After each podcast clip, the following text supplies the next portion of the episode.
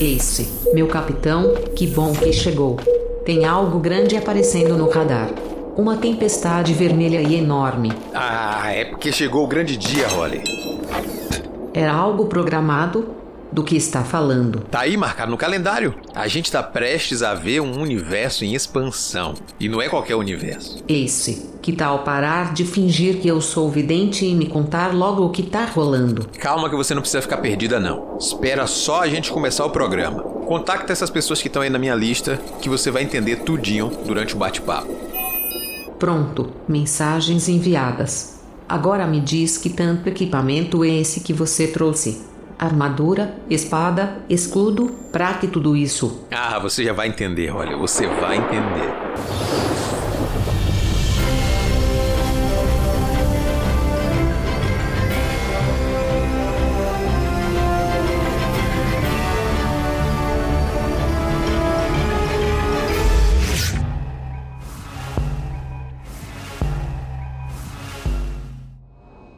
Saudações, exploradores de universos! Sejam bem-vindos a bordo da Interlúdio para mais uma transmissão. Eu sou Ace Barros, o seu capitão. E eu sou a Holly, fiel escudeira, mas hoje apenas uma ouvinte VIP. E hoje estamos aqui para uma transmissão especial. Caso você não saiba, hoje, no dia de lançamento desse programa, inicia-se o financiamento coletivo do conjunto Coleção Arton, que inclui o Ameaças de Arton e o Atlas de Arton. Se você é um ouvinte que não faz ideia do que eu estou falando, eu estou falando sobre suplementos para o RPG Tormenta. Tormenta é o maior cenário de fantasia do Brasil, com mais de 20 anos de existência e diversos livros em categorias diferentes. Você encontra Tormenta na literatura, você encontra Tormenta nos quadrinhos, nos jogos digitais e, é claro, nos jogos de mesa com os RPGs tradicionais há anos aí no mercado. E é sempre um prazer falar sobre Tormenta. Na última vez que tivemos um financiamento coletivo de Tormenta, aqui reunimos um grupo para falar sobre o processo de ser fã do cenário e também estar trabalhando no cenário, porque eu acho que essa é uma das melhores coisas quando a gente fala sobre Tormenta. Ele ser um cenário nacional, um produto nosso, com a nossa cara, mas que ao longo dos anos foi abraçando aqueles que aprenderam a amar aquele cenário ali e se constrói literalmente com a força da comunidade, já que a comunidade está ali construindo realmente os livros. E hoje eu recebo aqui parte da equipe responsável por trabalhar no Ameaças de Arton, Redzard, Pitre e Momo estão aqui para me acompanhar e falar um pouco sobre como foi trabalhar nesse livro e também como é chegar nesse local, né?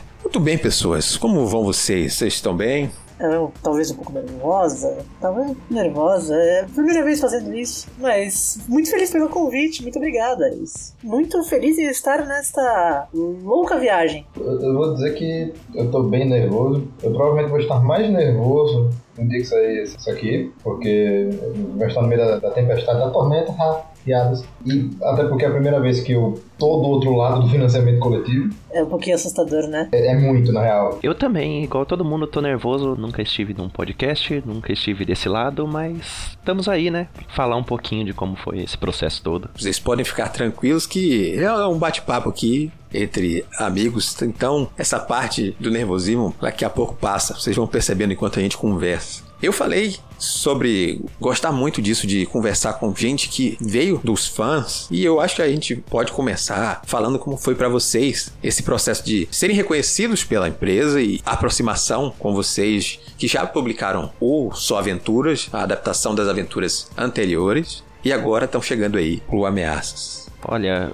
foi bem assustador e surpreendente, pra falar a verdade. o processo do Só Aventuras ele foi muito engraçado, porque quem foi nosso. Acho que eu posso contar a história, né, gente? Eu acho que pode. Pode. Não tem nada demais, não. Quem foi nosso contato foi a pessoa que tem a camiseta mais maravilhosa desse mundo, que é a pessoa que não trabalha na Jambô, Camila Gamino. Deus é o menor do RPG. Deus é o menor do RPG. Nós todos temos contato com ela. Chegou no WhatsApp. Criou um grupo com a gente. Criou um grupo com a gente nomeou esse grupo com um nome muito específico e disse a seguinte frase: Vocês devem estar se perguntando por que eu reuni todos vocês aqui. Seguido de um contrato de NDA, que ela não podia nos falar o que, que era até a gente assinar o contrato. Que loucura, hein? Já começou muito bem, essa história é maravilhosa. A forma como a Camila faz as coisas é maravilhosa, porque ela não fala as coisas. Ela só, Ela não tipo, fala. assina isso aqui. Me responde isso aqui. E daí, tipo, uma, duas semanas depois você. Eita, Camila, por que eu recebi alguma coisa no correio? Ah, sei lá, eu mandei. Eu lembro que isso aconteceu já várias vezes. Mas essa da NDA, tipo, eu tava tremendo feito vara verde. Eu tava no PVT do Peter, eu lembro no dia Foi. que a gente tava, meu Deus, o que, que será que é? Eh, Vamos lá, tem o Duran no grupo e tem todos nós. Será que é mesa? É. Nossa primeira chute era uma mesa. É, a gente espera mesmo. Pra, pra dar um pouco mais de contexto, né? A gente começou, ela criou o grupo, o nome do grupo era Vingadores de Arton. Né, e, e ela até fez a referência do Nick Fury. E o que acontece? A Camila, ela costuma se esforçar bastante pelas piadas. Quando ela mandou o contrato de NDA, eu pensei, é mais alguma piada. Ela se esforçou muito em fazer um contrato pra isso. Uns dias antes a gente tinha ficado brincando sobre fazer contraparte dos Vingadores em Arton. Então, a primeira reação foi, ela tá fazendo uma mesa com a gente pra jogar com essas fichas. Só que tinha o Duran no meio, e o Duran não fazia parte do nosso grupo de jogo frequência, ele não participou dessa conversa, foi aí que a coisa ficou estranha. E aí que eu, eu cheguei no PVT do Preto Pai Petri. Será que vão dar uma mesa pro Duran em live? Será que vai ser isso? E aí a gente joga? Porque a gente sabe que o Duran tem um trabalho maravilhoso. Inclusive, falha final. Beijo pra vocês. Vocês são todos uns lindos. Aí o, o beijo pro falha final. Só depois que veio o NDA, todo mundo assinou o NDA, eu não parava de tremer, já tava no PVT do Petri. Então, Petri, se, a gente, se for nível 5, eu posso começar com isso aqui, e aí dependendo do quanto durar, dá pra pegar médico de stick. E aí eu faço uma coisa pique enfermeira noturna, doutor estranho, e vai dar certo. Sim, eu já tava pensando na ficha, perceba. Uhum. Então, nessa questão toda, eu não tava nem pensando muito. Eu tinha chegado do trabalho e eu tava dormindo. Eu acordei, eu fui no banheiro lavar o rosto, eu peguei meu telefone, um monte de mensagem, um no meu PVT, e eu fiquei, ué. E eu também achei que tinha sido piada da Camila. Porque a Camila, uma vez, ela fez um ofício, entre aspas, é, solicitando ao dela que bufasse a oração. Eu fiquei, não, é outra piada dessa. Só que aí eu olhei lá o contrato, os dados tudo da Jambô, eu fiquei, ué. Não, não, não, fudeu. Aí eu tava surtando com a mão no PV dela.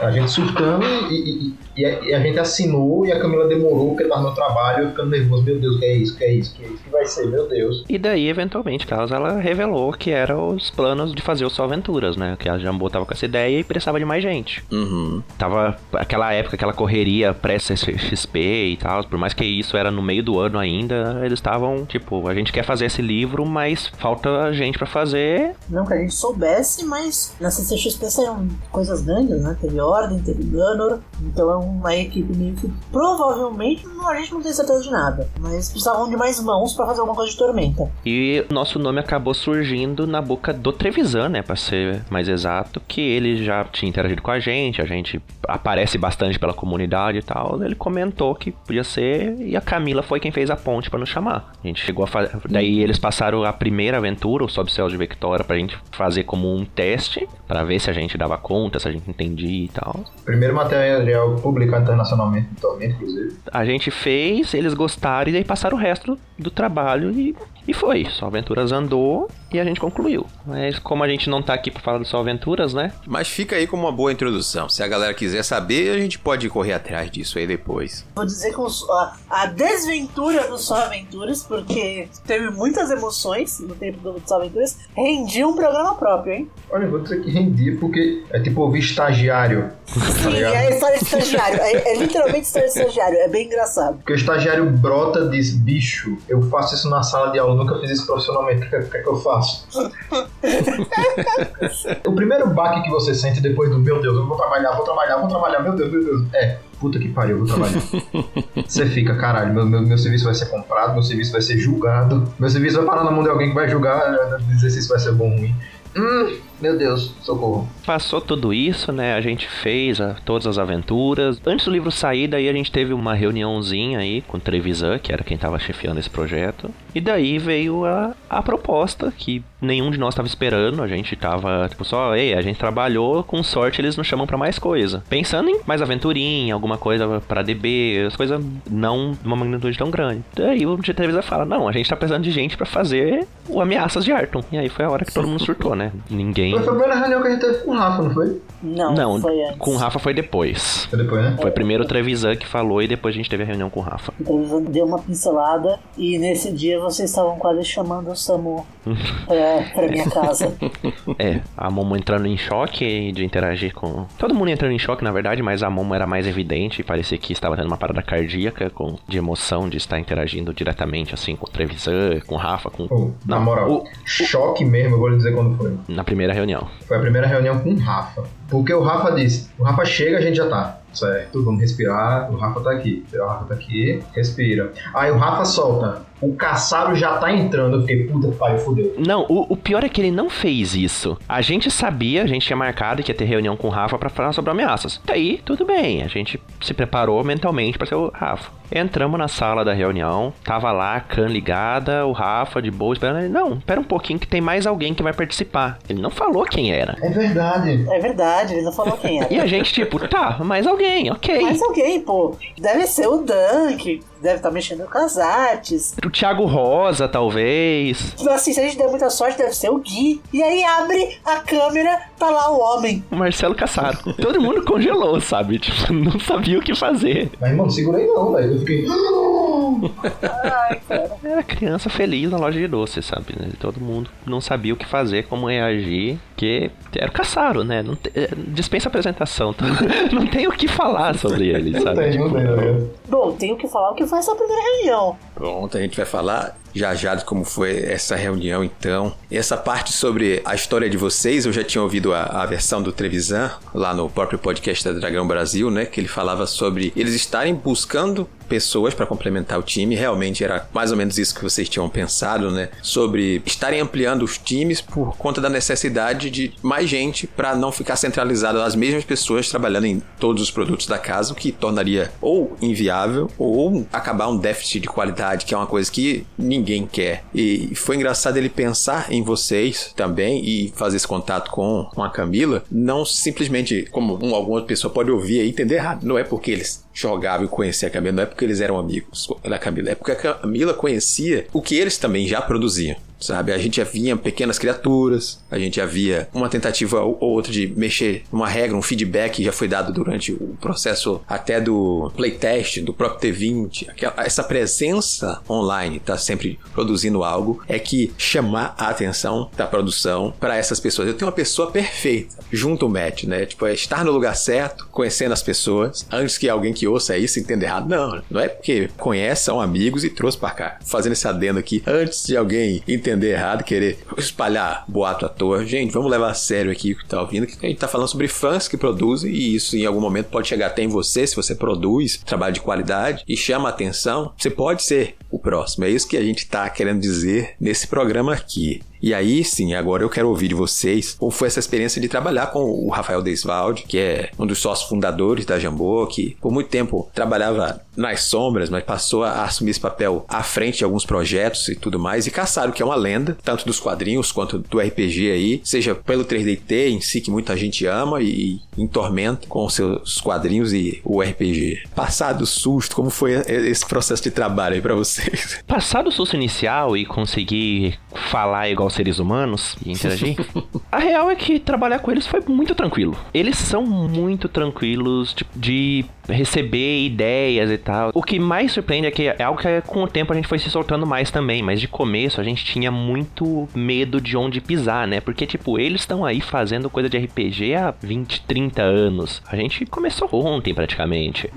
Então aquele medo, tipo, será que eu não tô passando da linha? Será que mira. Mas, tipo, toda ideia que a gente dava é até um pouco coisa que livro de RPG costuma ter na indicação de mestre, de nunca dizer não, dizer um sim e, eles botam isso em prática no trabalho. Isso é ótimo. Você apresenta a ideia, eles nunca negam, nunca descartam direto. Sempre é um tipo, ah, a gente pode seguir por esse rumo. Se, tipo, se não tá muito bem, eles ajudam a trabalhar como deixar mais polido, mas, mas sempre teve bastante incentivo e liberdade da gente poder jogar nossas ideias no papel também. Não... Sim, tem, tem, tem muita ajuda, tem muita ajuda. É, Agora que o Harry comentou, eu, eu não consigo lembrar uma vez que eles tenham negado de forma direta alguma habilidade. Por exemplo, eu não gosto, mas dá pra trabalhar nisso, nisso, nisso. Ou, hum, essa ideia tá boa, mas precisa lapidar um pouquinho aqui. Olha, faz assim, assim, assado. É sempre tentando adicionar. Às vezes que eu pedi ideia e sugestão, a- as ideias que eu dropei, que eu, que eu larguei, que eu larguei mão, foi iniciativa própria. Que, que, realmente, apesar da ajuda deles, não, ainda não encaixava no que eu queria. Tem coisas que às vezes você, tipo, pensa de um jeito, e não é porque, tipo, você é orientado a largar a ideia, porque você pensa, olha e fala, hum, essa outra ideia aqui tá melhor. E aí Sim. você guarda essa segunda ideia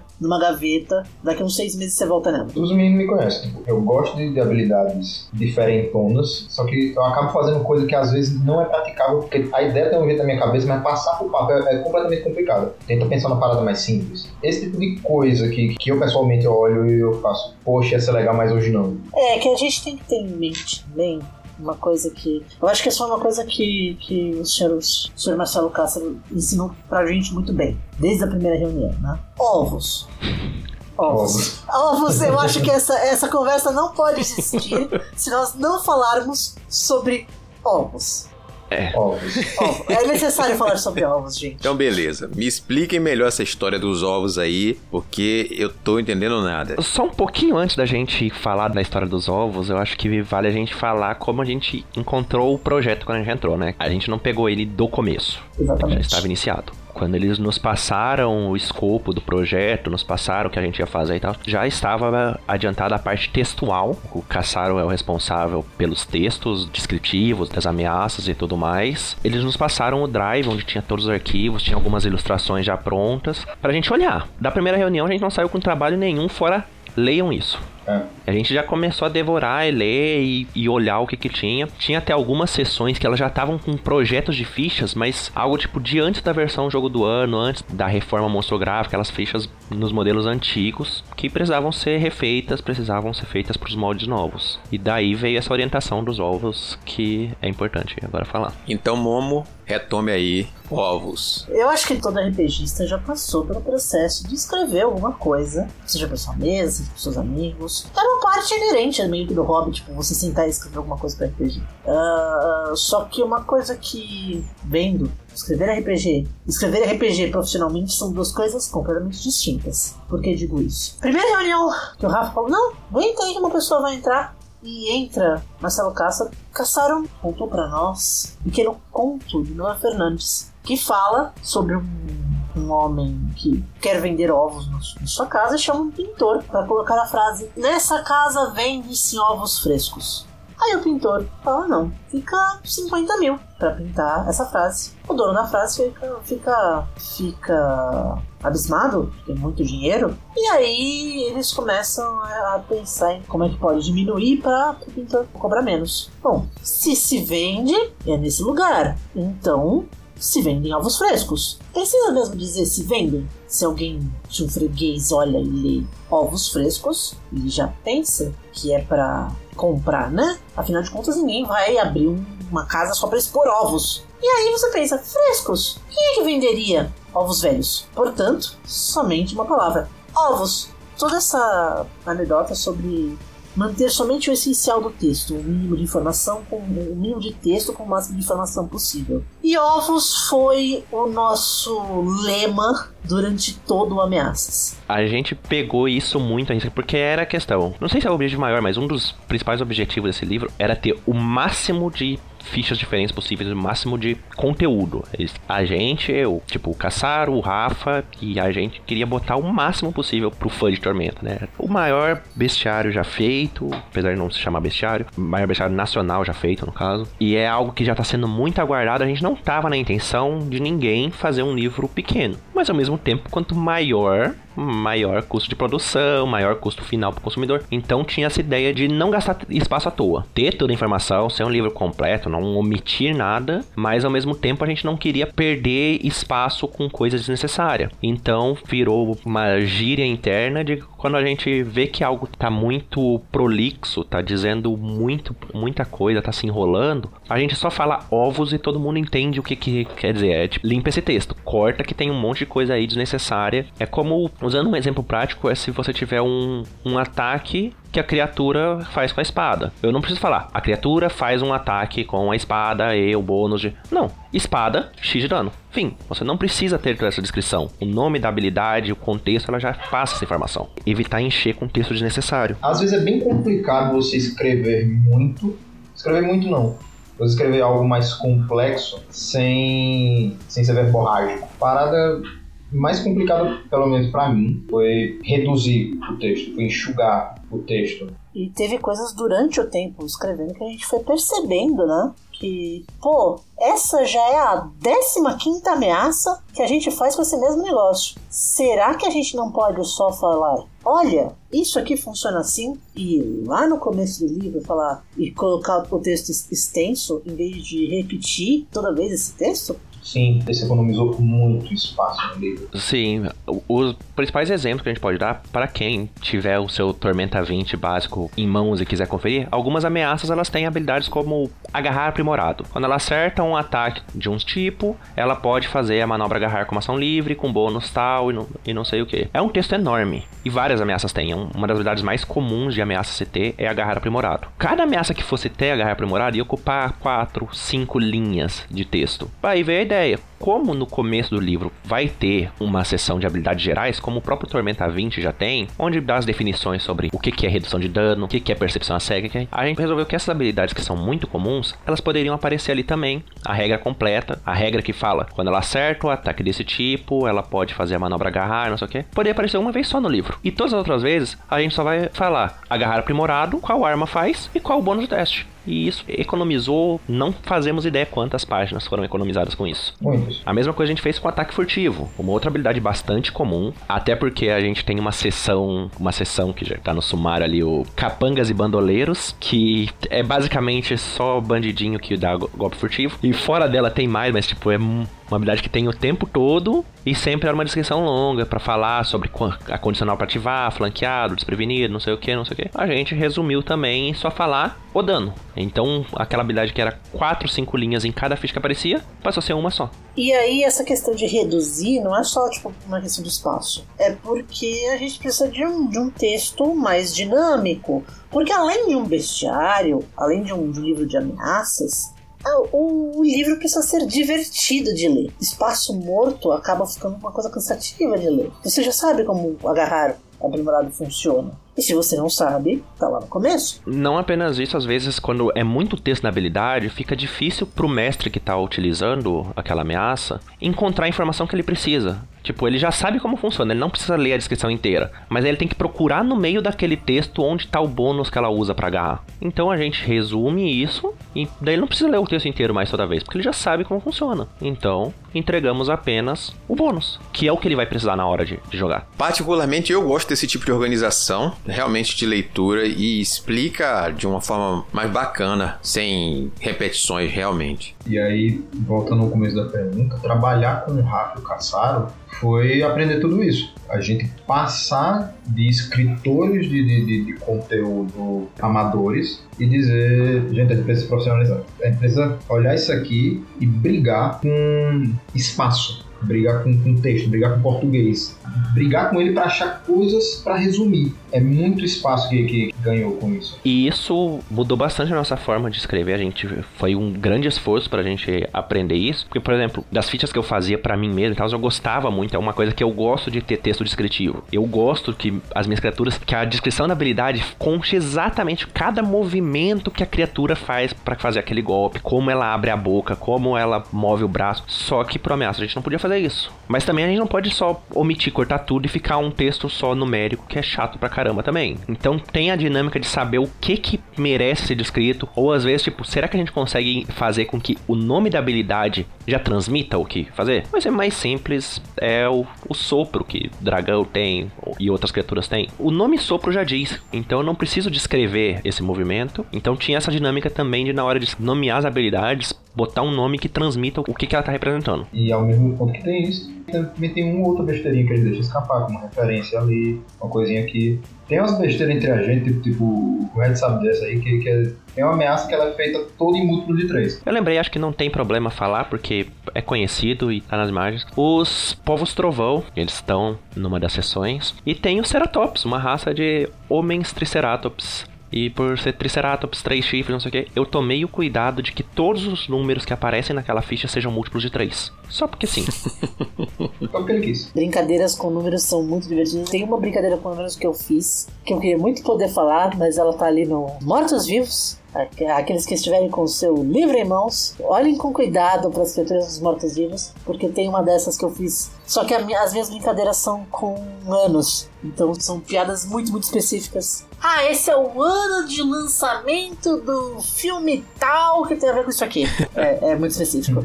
Tem umas referências que a gente coloca que elas são referências pra gente, sabe? São coisas que a gente já espera que ninguém vai perceber, a menos que a gente fale. Sim. Mas vai ser divertido se vocês começarem a analisar os números e se alguém conseguir achar. Esse bicho aqui, vocês colocaram por causa disso aqui? Eu vou dar mais uma, mas eu não vou falar de qual bicho que é. Tem um que todos os números que aparecem na ficha são números primos. Dessas brincadeiras de ficha com nome de, de habilidade, tem algumas que, eu, que foram conscientemente feitas com nomes de romances romances, contos, excertos de romances. Inclusive foi uma que eu. Foi uma das primeiras vezes que a gente fez isso e o Rafa começou a mexer, né? Não, fica melhor escrito assim, troca essa ordem das habilidades, que as habilidades têm que aparecer em ordem alfabética. E eu, não, Rafa, por favor, deixa nessa ordem.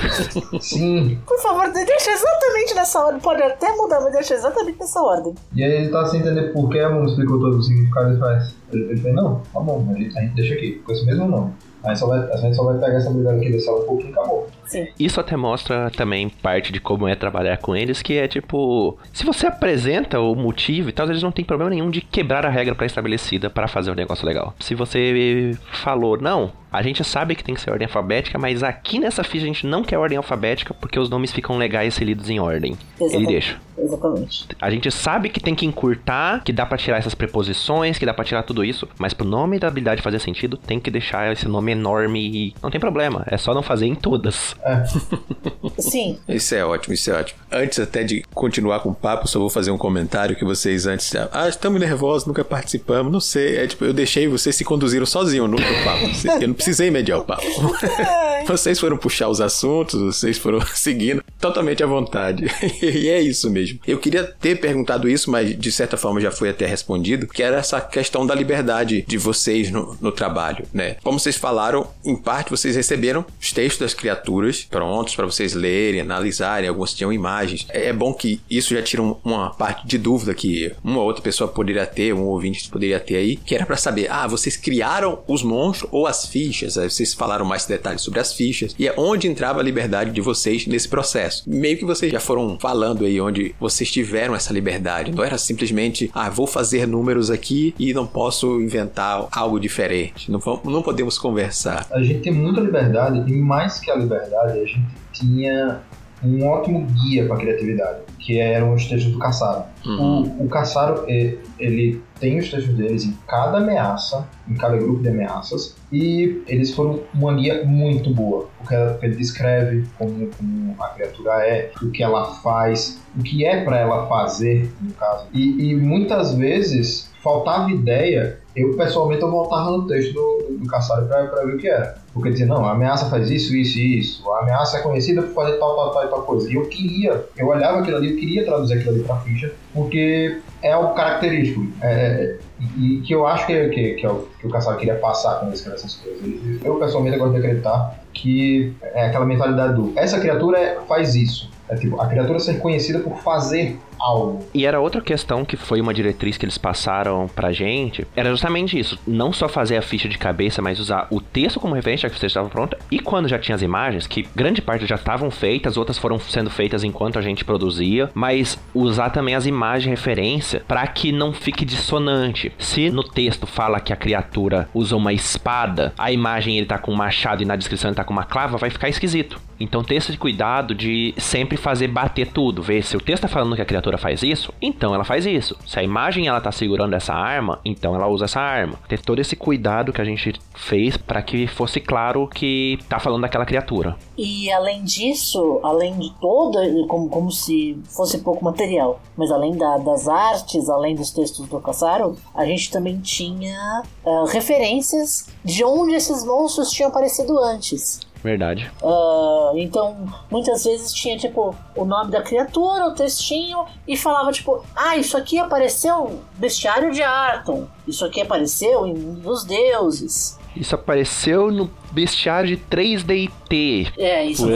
tinha, tinha umas referências que iam, iam longe. Sim. Essa criatura estava em tormenta de 20. Tinha isso também, porque às vezes a mesma descrição vale para mais de uma quando são criaturas muito parecidas, que é uma coisa que a gente encontrou. Tinha tipo bandido, e daí tinha todo o texto do bandido, mas daí tinha dois, três tipos de bandidos listados, assim, tipo bandido, bandido ligeiro, bandido selvagem, com um ND diferente, só o nome assim e o ND já marcado. Tudo a gente já tinha mais ou menos ND marcado, mas eles eram mais uma referência, tipo, ó, é para fazer mais ou menos nessa faixa. Então, se a gente achasse que precisa deixar um pouquinho mais forte, um pouquinho mais fraco, dar uma variada, tinha essa liberdade. E teve até caso de mudar por completo o conceito de criatura por exemplo, de uma parte que eu fiz, novamente nos povos trovão, eles estavam muito aquela ideia meio genérica de caçador, de povos selvagens e tal. Só que eu conhecia, é uma parte da lore que eu gosto, eu já tinha lido várias vezes, eu conhecia que eles tinham algumas peculiaridades na lore, umas devoções mais específicas. E ao invés de fazer tipo os piteros, tinha dois piteros, um de ND mais baixo, um de ND mais alto.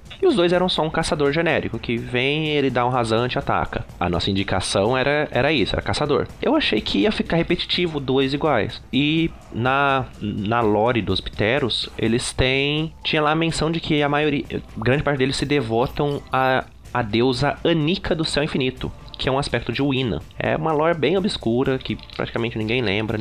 Mas eu achei esse ponto curioso, um ponto legal que enriquecia a lore. E eu, nem sem perguntar nem nada, eu peguei e fiz uma ficha. Peguei esse TND mais alto que tinha, ao invés de fazer ele caçador, eu fiz ele um, um clérigo de Wina, só que chamando de Onika. E foi. Eu só mandei, botei ali pra revisão e, tipo, não teve nenhum, nenhum questionamento, sabe? Eles só aprovaram, ficou legal e é isso aí, sabe? Tipo, então a gente tinha até liberdade de mudar mais o, o conceito, se, se ainda encaixasse nas descrições, nas imagens e tudo mais. Nesse caso, dava certo. E aproveitando então que o Red já foi falando sobre alguma das criaturas que ele trabalhou assim de leve também, eu fiquei curioso com uma coisa. Como foi para vocês ali esse processo de divisão? Vocês não precisam entrar em detalhes, até porque isso aí é assunto interno e recebemos recomendações para não entrar em detalhes demais, mas o que eu quero saber de divisão é se houve, de certa forma, algum de vocês que um amigo ficou com a categoria que o outro queria, que ficou, não, eu queria tanto trabalhar com esses. Como é que vocês fizeram isso? ah, não, não, vocês trabalham com esse, eu trabalho com aquele. Se rolou esse tipo de coisa, sabe? Ah, eu gostaria tanto de ficar com esses aqui, troca aí comigo. É, acho que não tem problema a gente falar falar Até disso. porque não revela muita coisa, né? É. Não, não revela muita coisa e foi, foi bem de boas até. Basicamente, a gente trabalhava com alguns grupos por semana. Aqueles grupos que a gente tem ali uh, em tormenta20.com.br. A gente trabalhava com alguns desses grupos, uma quantidade desses grupos. Geralmente três. Geralmente, geralmente três. três. de dois a três grupos. Quando era um grupo muito grande, às vezes a gente pegava, tipo, ou quando a semana estava muito corrida por questões um pouco menos, às vezes um pouco mais, para grupos muito pequenos. Mas basicamente a gente separava alguns grupos e dentro desses grupos a gente fazia o leilão, brincadeira. É, a gente separava. Pera, a, a, aqueles 20 contos que eu, que eu dei pra você não, não foi pra nada? Aqueles 20 contos pra, pra você fazer a carruagem de comando? Oi. É, eu precisava pagar um dogão aquele dia, cara. Desculpa. Porra! Brincadeiras à parte. Tinha, tinha, a gente juntava a quantidade de fichas da semana, dividia. Então, sei lá, os três primeiros grupos dão 30, 45 fichas. Divide entre as seis pessoas do grupo. 45 dividido pra 6 dá 7, Muito. vírgula alguma coisa. Então É. ficava 7 e sobrava 3. Quem Daí tá, gente- quem, tá, quem tá mais livre essa semana? Quem tá tal. mais livre pega 8, o resto pega 7. Exatamente. E aí tinha subdivisões sobre isso também, de, de tipo, ah, eu tô com muita ameaça nível alto, vou pegar menos ficha, porque dá mais trabalho. É. Ou tipo, ah, é, semana passada eu queimei meus neurônios fazendo fichas de NDA. Fiz os ND20 que ficou, ó.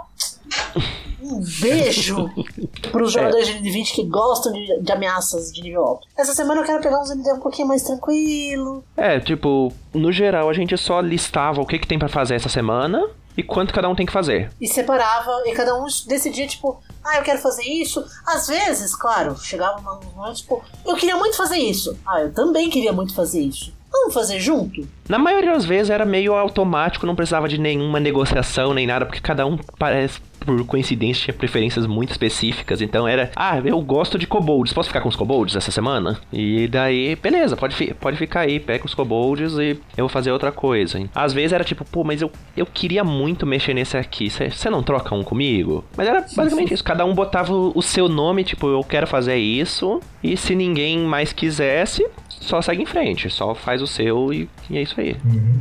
Mortes com elementais de água e ar podem ser botadas na minha conta. Eles são maravilhosos, destrutivos, maravilhosos e eles odeiam congeladores. Vocês vão entender por quê. M- Mas também a gente não fazia 100% sozinho, né? A maior vantagem da gente ser um grupo grande, seis pessoas, era que o tempo todo a gente tava compartilhando feedback, né? Tipo, ó, gente, fiz isso aqui, o que, que vocês acham? Eu jogava no grupo, ah, eu acho que dá pra mudar isso, dá, essa habilidade dá pra... falta ovos. Sim. E a gente conversava bastante, mas não chegou a ter nenhum problema assim, tipo, no geral o, o que a gente fazia bastante a questão, ficava com quem fazia a questão. Por exemplo, eu fiz todos os dinossauros do Ameaças. Tudo que tem a ver com dinossauro fui eu que fiz. Porque eu queria fazer dinossauro e eu tinha dinossauro e eu tava lá pedindo, eu posso fazer? Eu quero fazer eles. Para surpresa de zero pessoas, todos os ogros são obra minha. A gente, fazia questão de deixar os outros comuns.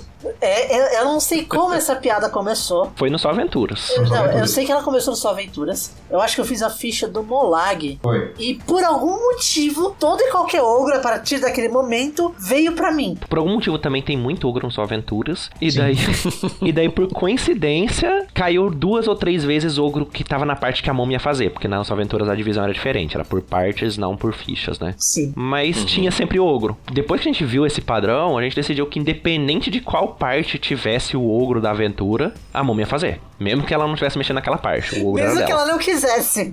O ogro era meu. Eu não tinha escolha. O ogro era meu. Então, ogros de Arton, eu sou sua mãe. Não à toa, quando chegou na parte que tinha a raça ogro, que já saiu na DB, foi automático. Não houve contestação. Até porque eu vejo muito que a mão se diverte fazendo os trocadilhos do- do- da Guerra dos Ogros. Eu, eu preciso confessar que a parte que eu mais me divirto é quando eu vejo um bicho. Nossa, você não é uma ameaça de momento sério. Você é aquela ameaça onde eu posso fazer piada. Vem cá, meu filho. Vamos fazer piada sobre as suas camadas. As ameaças onde eu posso fazer piada no nome da habilidade são as que mais me divertem. As que eu mais me divirto são de nível alto. Eu geralmente sou pessoa do, dessa ideia maluca, porque as ameaças de nível mais alto têm espaço pra, coisa complicada. A gente chega e faz, olha, passou do nível 10, né, filha? Então tem que aprender maldade. E isso é uma coisa muito engraçada. O Red gosta bastante de dinossauros. É, Ele também é alguém que gosta bastante de mecânicas um pouco mais raw. Eu sou a megalomaníaca do homebrew. Isso aqui tá legal. E se a gente fizesse alguma coisa bem específica só pra você, né? E o, o Petri gosta muito de níveis altos, megalomania e afins. Mas mesmo com esse perfil tão específico, claro, cada um dos outros membros da equipe também tem um perfil bastante específico. Mesmo com esses seis perfis muito específicos, eu acho que. Eu não sei, eu acho que quem tem que julgar isso é o público. Talvez seja um pouco pretensioso de me falar. Mas é um livro que abrange todos os estilos possíveis. Pra quem gosta de uma aventura mais leve, pra quem gosta de uma coisa mais dramática. Tinha bastante disso do tom, né? Tomar cuidado com o tom, como falou. Ah, você tá falando de purista, é um negócio sério, é um negócio denso, é um negócio criminoso. Não vai ter piadinha no nome deles. Não pode ter piadinha. Porque eles são coisa séria. Agora, quando a gente tá falando de kobold, aí pode avacalhar à vontade, sabe? E a gente botou as piadinhas, depois o Rafa revisou e botou mais piadinha, a gente ficava rindo só de ler os kobolds. Então, Nossa, tem, Tem um negócio no Kobold que eu pedi pro Trot adicionar que eu ri tanto daquele negócio que eu tava pensando. Não dá pra spoiler aqui, não, não dá assim. É, eu acho. Ah, Essa, essa ficha não podemos comentar. Fica no ar, fica no ar. Essa noção de, tipo, reconhecer o tom da sessão era bem legal. É, Eu não esqueço o exemplo que o Caçaro deu quando tava explicando isso, que era, tipo, que na área de tormenta também, algo sério, aterrador, não sei o quê. Ele falou que não podia ter uma habilidade que fosse bater o Lefou, pra fazer um trocadilho com Levou. Desde então, eu clamo que a gente possa fazer alguém que acha que é Lefeu e, por piada, sei lá, ele é um, ele é um clérigo de Rinin que engana todo mundo dizendo que ele é um grande Lefeuzão e ele tem a habilidade de bater o Lefou. Então isso era um- outra coisa legal, tipo, porque dependendo da sessão que você pegar, ela vai passar essa noção de tom diferente, porque Arton é um mundo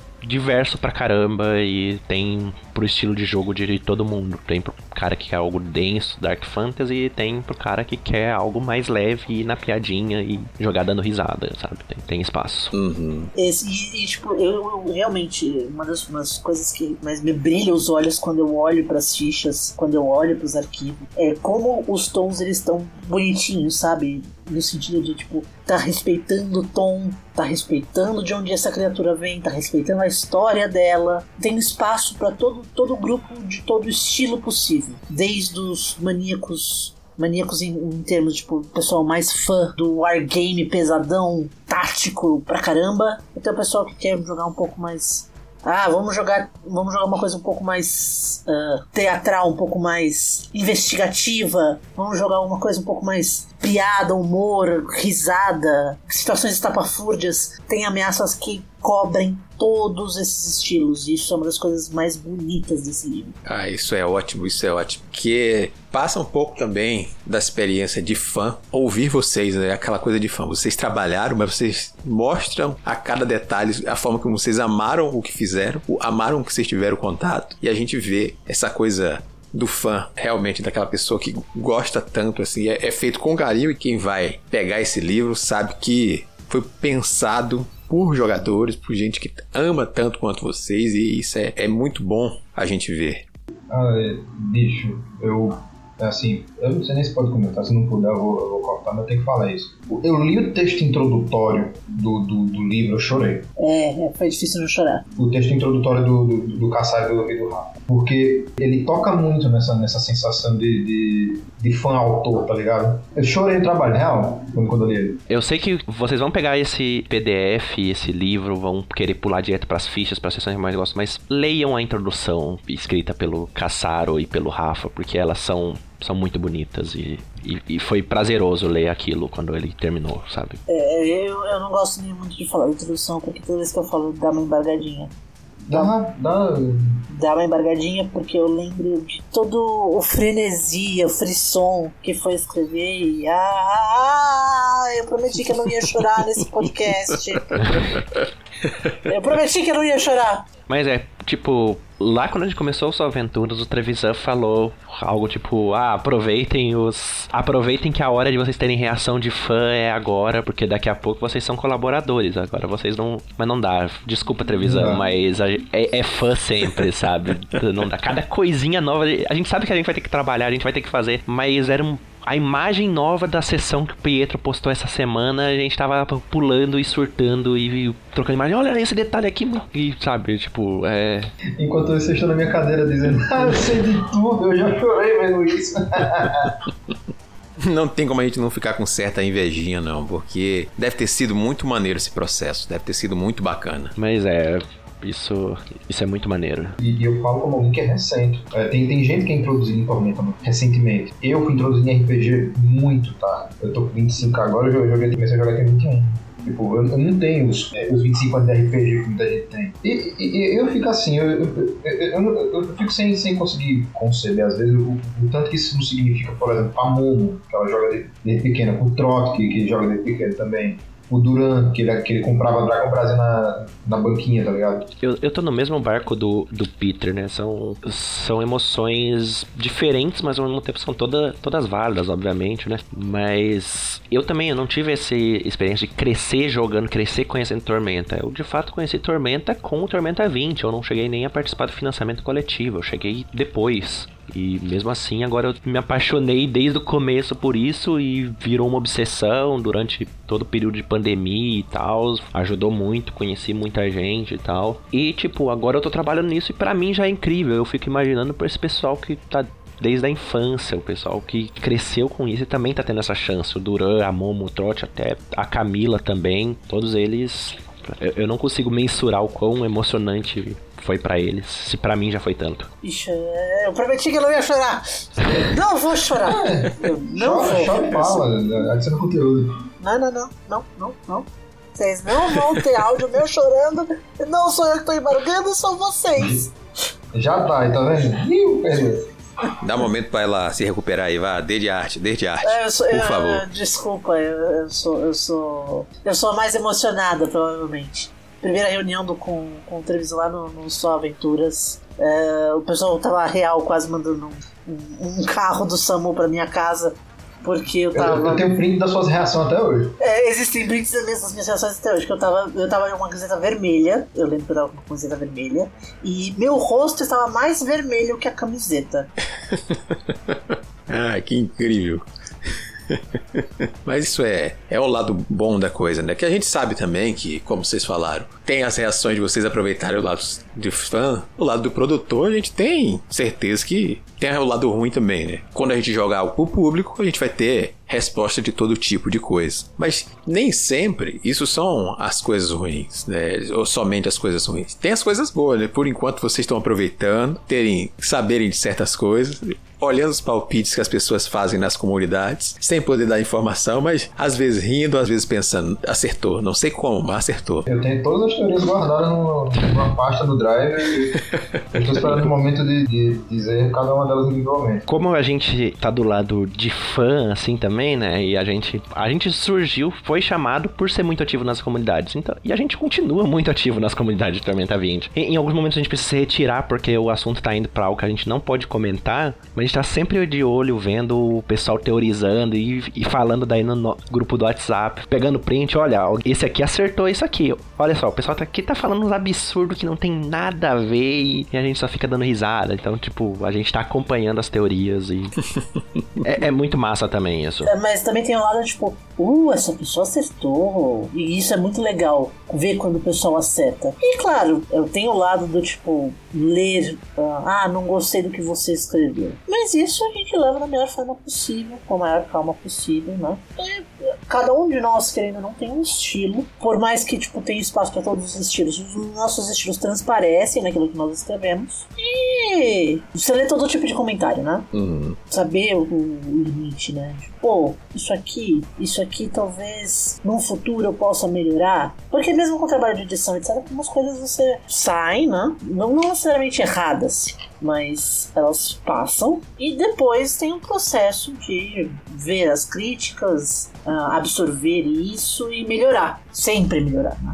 Sim. Uhum. É- É o que, que a gente tá tendo até que exercitar, porque às vezes ver o comentário e saber, tipo, quando responder, quando só sair. Eu sei que eu costumo ser um pouco. me irritar um pouco fácil e querer responder, querer justificar e ter que a- aprender por conta própria. Tipo, não, às vezes deixa a pessoa, a gente vê o feedback e leva pro privado e resolver se aquilo, se aquilo é pertinente, se não é. Porque o público de Tormenta é muito vocal, né? Ele, eles estão ali na parte boa, eles comentam, falam que gostou e tal. Mas também tem a- as críticas, algumas educadas e tal, e a gente sabe que Outras infundadas. às vezes tem gente que, que acha que é o melhor desenvolvedor de jogos do mundo, mesmo sem nunca ter publicado nenhum material, mas que é o crítico absurdo. Ou, ou às vezes a pessoa até tem razão, mas ela não é péssima de comunicação e sai falando coisas que chegam a ser ofensivas e É um desafio também filtrar, tipo, isso aqui tem razão, mas tá escrito de uma forma muito ofensiva, ou isso aqui está escrito só ofensivo. Tem esse trabalho também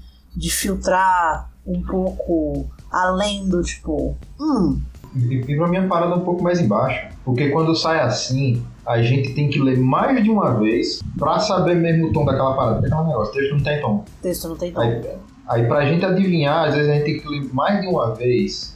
Às vezes o que a pessoa fala fica martelando na minha cabeça. Porque eu leio tanto, eu leio tanto, eu leio tanto, eu leio tanto, pra tentar achar ah, o, o maldito do tom, que eu fico, essa pessoa tá certa mesmo? Aí eu começo a olhar minha ameaça e fico, eu fico tentado mudar, tá ligado?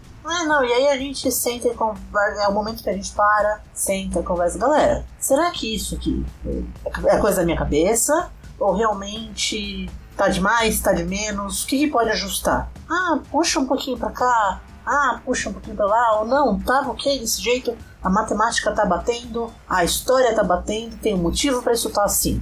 É aquilo que tem que sempre lembrar, né? Porque, porque acaba sendo um pouco impessoal do lado de quem escreve, mas tem que lembrar que do outro lado tem uma pessoa trabalhando e tentando fazer o negócio legal pros fãs. Tipo, a gente é fã a gente, e a gente quer que os fãs como a gente estejam algo. E a gente quer o feedback, a gente quer poder melhorar e fazer o melhor possível pro fã. Então a gente volta para a parte de fãs, porque a gente sabe que além de fazerem os palpites ali, o pessoal tá falando certas coisas, querendo coisas que eles gostariam de ver e tudo mais. Mas vocês trabalharam no Ameaças, não no Atlas. Eu quero saber de vocês, enquanto fã, e aqui eu quero ouvir palpites, eu quero saber o que vocês estão esperando sobre o livro Irmão, que vai sair junto com o filho de vocês, né? O que é que vocês estão mais aguardando no Atlas? Olha, eu sou muito fã da igreja, igreja eu, eu gosto muito dela. Eu gosto daquela parte das sanguinárias como um todo. Eu gosto das carchantalas, eu gosto das sanguinárias. Aquela, partezinha de, de, Eu gosto daquela, daquela região e que a gente carinhosamente apelida na vida de Nordeste de África, que é, eu gosto de dragão, é isso. Eu gosto, tem dragão lá. Eu gosto de dragão e tem dragão lá, é um resumo. E isso, inclusive, coisa, tema da, do Covid terceiro, das aventuras.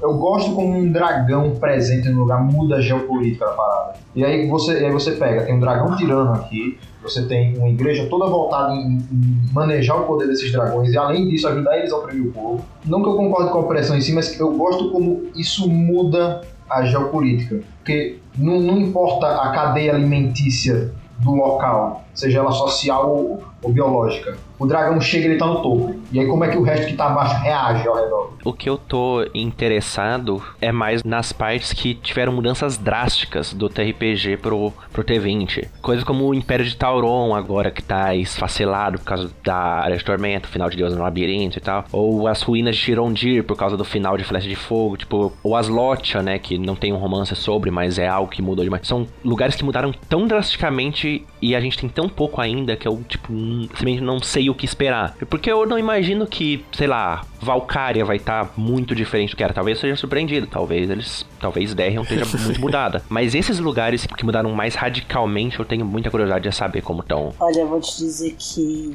o que mais me, me, me deixa ansiosa são as áreas que nós nunca tivemos muita descrição. Ah, o deserto da perdição. Tem uma cidade aqui, uma cidade ali. A gente não tem muita coisa sobre o deserto da perdição. Doherim. Sabemos que existe, tem alguma descrição, mas detalhamento nós nunca tivemos muito detalhamento do Doherim. Minha memória pode estar me enganando, talvez esteja, mas é mais da idade. O Bami, a, a, a gente vai ter uma descrição de Ubami, cara. A gente vai ter uma descrição da grande savana. Isso me deixa uma alegria que eu não consigo mensurar. E é aquelas coisas que muito, muito se perguntam, mas pouco se tem resposta. Uh, que são regiões que já tinham inscrição antes, mas mudaram violentamente com tudo que já que aconteceu durante as lives, durante as campanhas oficiais que foram as coisas que aconteceram, as mudanças que aconteceram por causa de legado do ódio, por causa de. Fim dos tempos eu acho que não tem modificação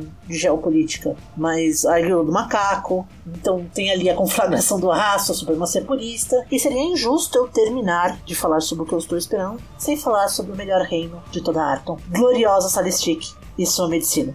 Ah, é muito fã Salistic. Oito páginas, senhores. Nunca esperei tanto oito páginas na minha vida. Considerando essas, essas situações, situações de geopolítica também, eu quero, eu quero entender o que cacete tá acontecendo em, em, em Tapista. No Império de Tauro em si. Porque uhum. a, a, a, última DB, a última não, a antes dessa, disse que o lugar foi reduzido a um pistoleiro. É, é tipo, é, é revolucionário, legionários corruptos, pelo que o Gui falou no, no vídeo dele no Twitter, e, segundo a matéria da DB, gente trocando tiro e desenvolvendo arma. Eu, eu, eu, quero entender como se deu isso. Um êxodo dos Smokestone, quem sabe? Não sei. Mas tô ansioso para ver. Vou aproveitar isso para me falar, né? Porque não tô aqui só com apresentador para falar só com vocês. Eu também sou fã de Tormenta, tô aí jogando há anos, tô nessa turma antiga sem entregar muita idade aí, mas eu quero muito ver coisas do Atlas principalmente essas mudanças que o Red falou, talvez. Mas o Atlas é um livro que eu aguardo há, há bastante tempo por conta dessa distância entre o reinado e algo que compilasse as mudanças que aconteceram no período, como a Momo falou, né? A gente teve as guerras táuricas, a gente tinha um livro específico para as guerras, mas a gente teve alguns acontecimentos que foram durante as aventuras, alguns períodos que não eram detalhados seus impactos em todos os reinos ali. Eu tô bem curioso por essa parte do Império de Tauron. Ali tinham reinos que eu, enquanto jogador, gostava muito, tinha bastante curiosidade. Por ter sido assimilado, muita coisa foi suprimida em suplementos que aconteceram depois. Ah, eram citados coisas pequenas, pontuais. E agora a gente vai ter a chance de ter novidades sobre aqueles territórios ali. E isso aí me deixa curioso. Então, eu vou roubar o podcast, Sr. Ace. Oh a Rob. Eu vou roubar o podcast. O que, que você tá esperando, Ameaças? Conte pra nós. O Ameaças, eu vou falar aqui algumas personalidades, algumas coisas assim. Eu não sou o mais fã daquelas fichas de personagens icônicos, mas eu sei que a galera gosta muito. Então, algumas encaixam-se como ameaças enfrentáveis. Como o Scar, ou um dragão rei, ou algo do tipo assim. Então eu fico curioso para saber se a gente vai encontrar pelo menos um. E aí, se vocês puderem revelarem pelo menos um, que vai ter um ali presente, se vocês não quiserem, você não precisa entregar detalhes. Até porque a Karen me mataria se vocês entregassem detalhes aqui no podcast. então, tem umzinho que vocês podem me revelar? Umzinho? Ah, bota o que tá no site. Será que não vou matar a gente não por causa disso? Eu não sei se eu fico muito bem de Austin. Olha, se é alguém que fica. Eu conheço alguém que fica. Olha, a, o, o que tem que a gente pode falar, até porque já temos uma, uma imagem ali no tormenta20.com.br, é um Dracolite. Que talvez goste de sorvete. Talvez acompanhe um certo necromante famoso. Talvez o necromante famoso agora tenha muito trabalho. Não sei, não sei se eu entendi de quem você está falando. Quem será? Quem, quem será? será? Quem será? Quem está falando?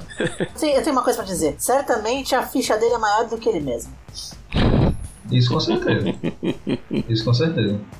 Nosso pequeno garoto propaganda. Nosso, no, nosso pequeno, pequeno queridíssimo. Com essas dicas, quem conhece Tormenta acho que consegue pescar, mas. Sim. Não vamos dizer o nome por enquanto. Eu posso dizer que hum. essa, toda essa classe de. né? Draconite, Nietzsche, ela foi bem divertida de, de, fazer. Ela tem uma mecânica bem legal. Sim. Ela tem uma mecânica, a mecânica atrelada a Lites e, e também ao Draconite, ela é bem legal eu curto bastante, porque eu, eu, curto bastante essas ameaças, todas essas ameaças que, tipo, não basta só você zerar os PVs desta criatura, você tem que fazer mais alguma coisa. Hum, ah, já, já, temos aqui ó, dicas interessantes aí, pessoas. Sim. Sim. Essa é uma mecânica muito legal, que eu estou muito ansioso para ver acontecendo vendo, ver sendo usado em jogo, ver campanhas derivando disso, porque deriva uma campanha toda. É. Ver pessoas sofrendo para arrumar um jeito de resolver isso. Sim, sim. Porque não vai ser fácil. Sim. Será que a gente pode falar mais de mais alguma? Alguma coisa que a gente, quer que o pessoal veja? Acho que a gente pode falar daquelas que já se sabe o nome, né? É, acho que sim. Eu posso então falar do meu filho? Fala Fale, Momo, fala do seu filho. Fala do seu filho. Que assim, a Arsenal chegou pra mim e falou: escuta, eu tenho uma parada. Eu falei, pode deixar, chefe. Eu achei a máscara de soldador e passei duas semanas ininterruptas remendando o Kishinaurus. Nessa semana aí eu, eu tinha voltado de uma ficha pesada. Eu disse, gente, pelo amor de Jesus Cristo, se, se o ND dessa ficha for maior que 5, eu não quero. aí a Momo olhou para aquela tonelada de robô gigante e fez, ela é minha. Dando até um pouco de contexto, um pequeno spoilerzinho aí, mas o financiamento já vai estar no ar quando esse programa sair, né? Então não tem problema. Já foi dito que teremos Avatar de Haradaki, aí Avatar de Kaledranok numa das metas extras tá divulgado. Se bater, pode ter um Avatar de Kaledranok. Mas Arsenal é um cara esperto, porque mandar um Avatar dá muito trabalho. Mandar um avatar gasta muita energia. Ele não vai mandar um avatar se ele tem um robô gigante. Não sei se será um spoiler que a gente podia dar, Ed. Não, eu acho que pode, porque já foi dito de, foi, já foi dito de avatar. Então. É, é eu, eu gosto muito. Quando eu olhei a discussão, eu falei. eu vou me divertir muito fazer essa ficha. Momo de 15 anos está orgulhoso. Essa é a única que eu posso dizer que existe, porque todo mundo já sabe que existe. Tem um D6 mais 3 fichas das quais eu me orgulho muito. Essa é uma delas. Não, a, a, Moon mandou muito bem. O, o Kishinauros, ele tá com umas mecânicas próprias dele que você não vê em outras fichas. Sim. É um, um robozão gigante que pode aparecer porque, porque sim, porque, porque Deus quis. Exatamente. Antes de Tormenta 20, teve toda a campanha, todo o plot de Arsenal foi pra ele roubar item mágico pra conseguir remendar o Kishinauros, fazer ele voltar a funcionar. E ele foi destruído de novo. Mas agora ele é um deus, ele pode fazer o, o voltar a funcionar porque ele quer. Então, Pelo que ele quer, não. Deu muito trabalho pra remendar aquele robô, tá bom?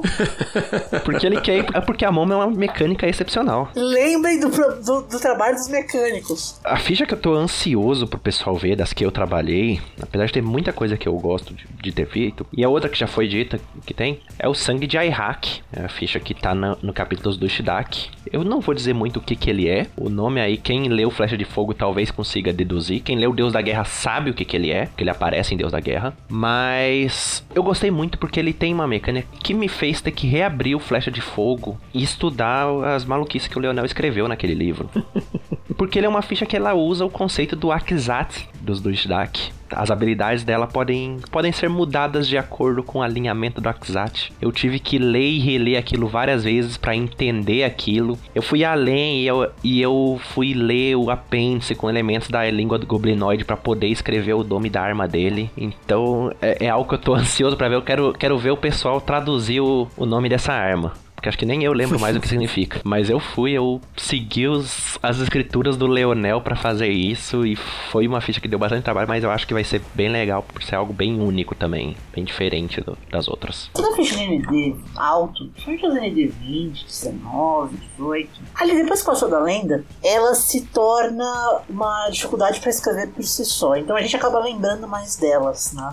Que nem a gente falou, né? Que, que tipo, ah, agarrar aprimorado, um milhão de ficha tem. Sim, um milhão de ficha tem. Mas você não vai fazer uma ficha de ND20 com agarrar aprimorado e só. E só. É, exatamente. Dar unicidade pra essas criaturas, porque, vamos lá, são criaturas que você vai enfrentar no final da sua campanha. São criaturas especiais, né? Não só as, as de, de lore, temos mais criaturas de lore.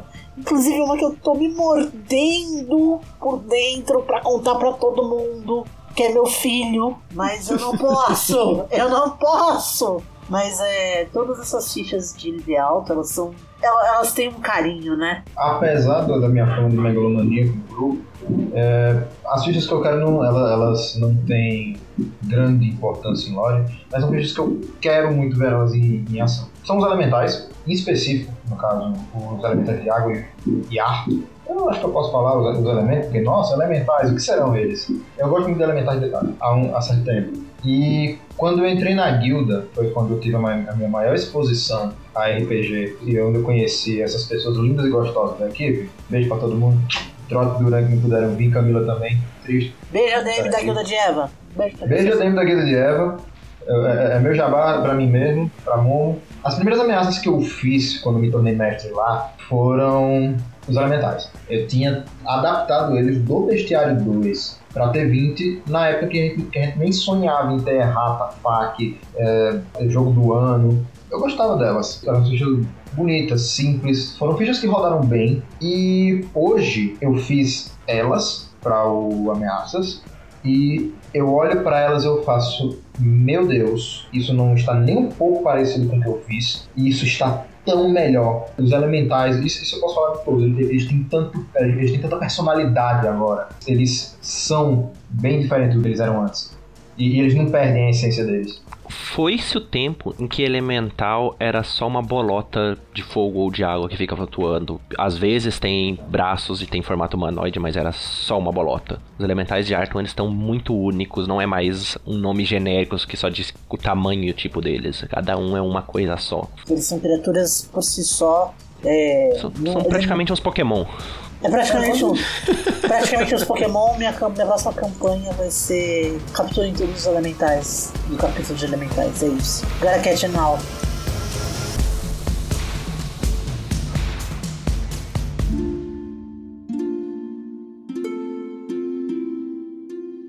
Eu sei que os ouvintes e pessoal aí, principalmente lá da organização secreta do Tormenta 20, deixou umas perguntas, mas nem todas podem ser respondidas. Vocês vão ter que pescar aí no que foi dito sobre habilidades, sobre mecânicas que cada uma das criaturas que estarão presentes vão ter suas mecânicas estabelecidas e talvez com novidades e, e coisas do tipo. Vocês podem descobrir isso do jeito mais óbvio, né? Apoiando a campanha, garantindo o seu livro, e aí você pode discutir com o pessoal na organização secreta do Tormenta 20, pode ir lá para a guilda também discutir com o pessoal. A gente vai ser receptivo com todo mundo, então isso é importantíssimo, porque a gente querer saber também o feedback de ambos os livros, compartilhar essa parte. Eu acho que eu tenho que agradecer vocês por aceitarem o convite, por terem vindo até aqui. E eu vou deixar o espaço para caso vocês queiram divulgar algo, chamar o pessoal para acompanhar alguma coisa, esse espaço de você. Bom, eu vou começar então?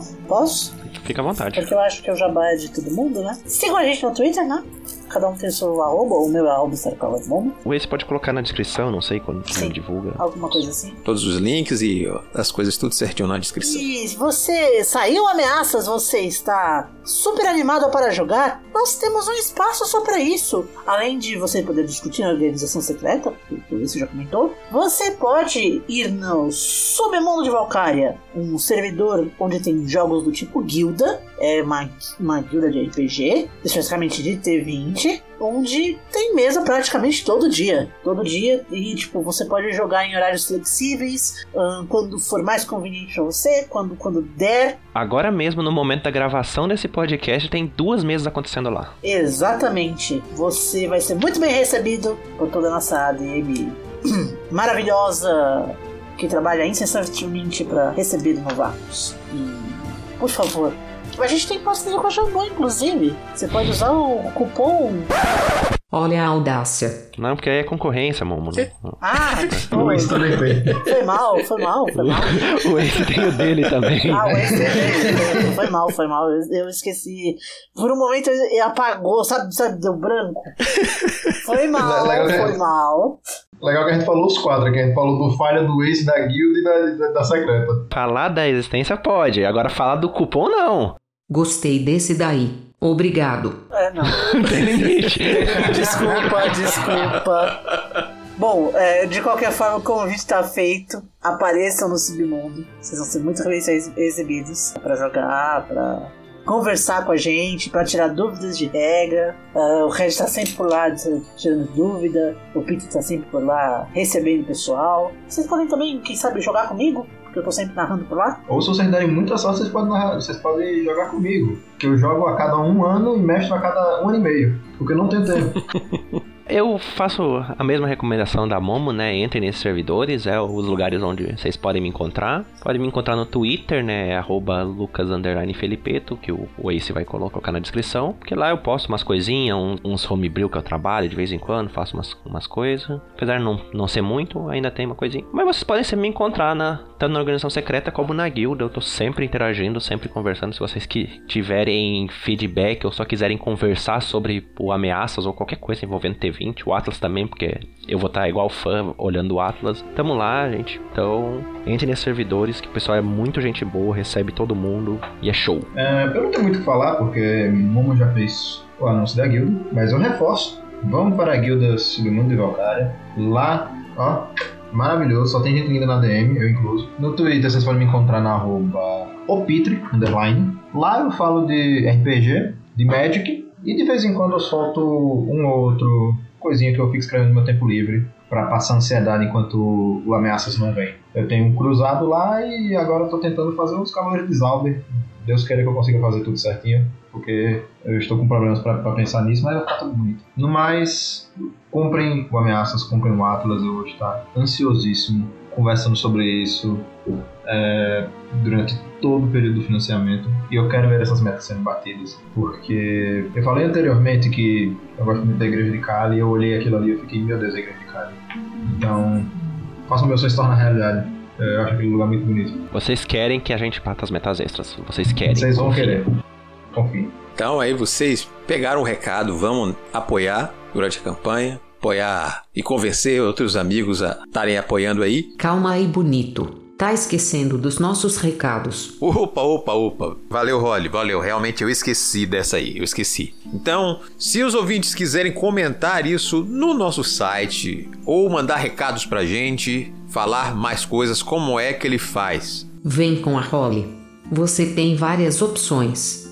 Você pode enviar um e-mail para contato@multiversox.com.br, não esquecendo de identificar a razão do contato no assunto.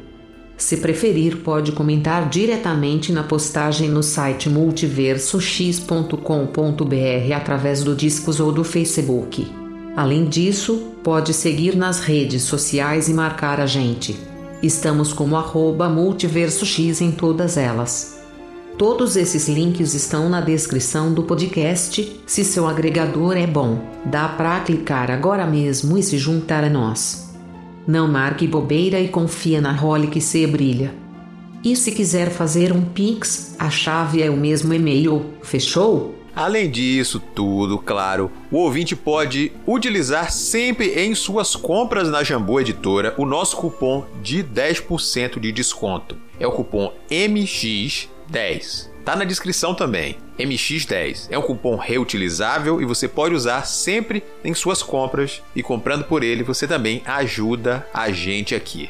E no mais, nossa transmissão fica por aqui e nos encontramos novamente na próxima. Tchau, tchau. Tchau, tchau. Tchau. Tchau!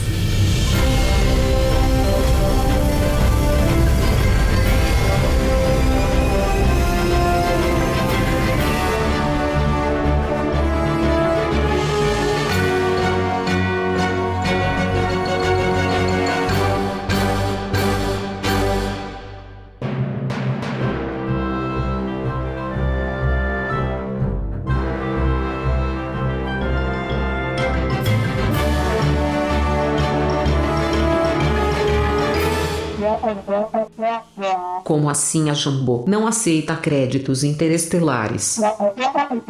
O problema é com o Catarse. Me coloca com a gerência. Quero comprar o meu Tormenta já. Capitão, me empresta o seu cartão, por favor?